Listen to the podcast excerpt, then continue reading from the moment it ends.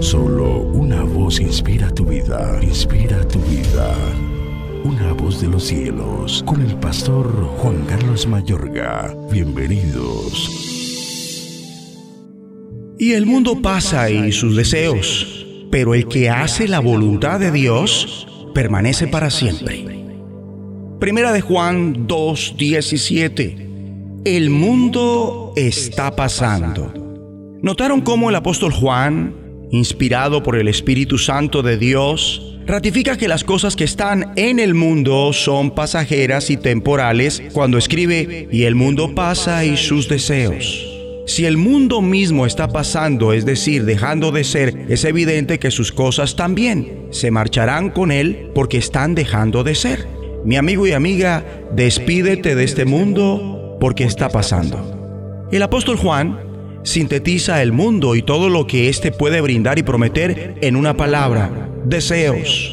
Para un hijo e hija de Dios, ser derrotado por el mundo y las cosas que están en el mundo es una de las desgracias más terribles. Conocerá que ha vivido para aquello que es meramente transitorio y temporal. En el momento que la labor de su vida sea probada por el fuego, como indica el apóstol Pablo, verá cómo esa labor se chamusca. Si bien es verdad que él mismo será salvo, aunque así como por fuego, pues dice su primera carta a los Corintios capítulo 3 versículo 3 en adelante, la obra de cada uno se hará manifiesta, porque el día la declarará pues por el fuego será revelada. Y la obra de cada uno, cual sea, el fuego la probará. Si permaneciere la obra de alguno que sobreedificó, recibirá recompensa. Si la obra de alguno se quemare, él sufrirá pérdida. Si bien él mismo será salvo, aunque así como por fuego. Se salvará como el que a duras penas escapa de un incendio, aunque lo perderá todo. ¿Quién está planeando salvarse de esta forma?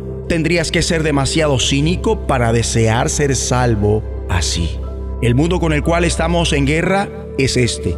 Adversario nuestro es, al igual que de Dios lo es. Mi amable oyente, por la fe que obra por el amor tenemos que decidir hacer todo lo que Dios quiere, cuando Él lo quiere, como Él lo quiere, con la actitud que Él lo quiere. Resumiéndolo, hay que decidir ser obedientes al Señor y rechazar los engaños del mundo. Pero para ser obediente de esta forma, tú debes tener no una religión, sino una relación vívida con Dios, una relación de amor donde Dios sea tu Padre y tú su Hijo. Debes conocer y proseguir en conocer a Dios, orando sin cesar, no dejando de congregarte, meditando en su palabra, alabándolo siempre en tu corazón, viviendo a cada pestañeo agradecido con Él.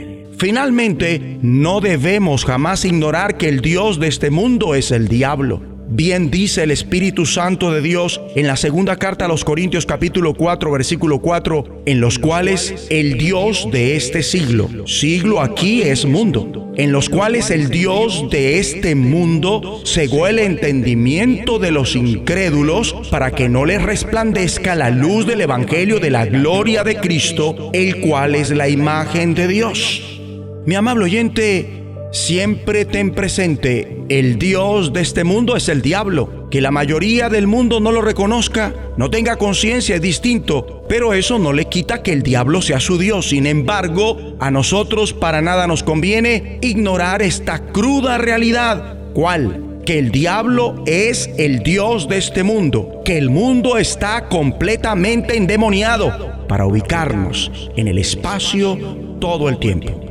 Aún así, Dios aparejó provisión total para que triunfemos sobre el mundo a través de la cruz de Cristo, como dice su palabra en Galatas 6:14. Pero lejos esté de mí gloriarme, sino en la cruz de nuestro Señor Jesucristo, por quien el mundo me es crucificado a mí y yo al mundo. Es decir, juntamente con Cristo por la fe en su cruz, tú y yo morimos al mundo y el mundo murió para nosotros. Y también triunfamos sobre él mediante el nuevo nacimiento, como está escrito en 1 de Juan 5:4, porque todo lo que es nacido de Dios vence al mundo. Y esta es la victoria que ha vencido al mundo, nuestra fe. El mundo es tan depravado que no existe otra forma de vencerlo, de vivir triunfante en él. Entendiendo que aunque estamos en el mundo, no somos de este mundo, ya que Cristo nos liberó de la esclavitud al mismo, ahora somos ciudadanos del reino de Dios.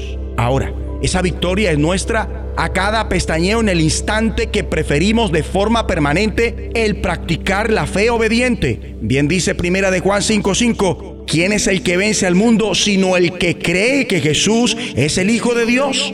Mi amigo y amiga, únicamente militando en la obediencia de la fe que vence al mundo, nuestro destino final será tal cual promete el apóstol, el que hace la voluntad de Dios permanece para siempre. Oremos.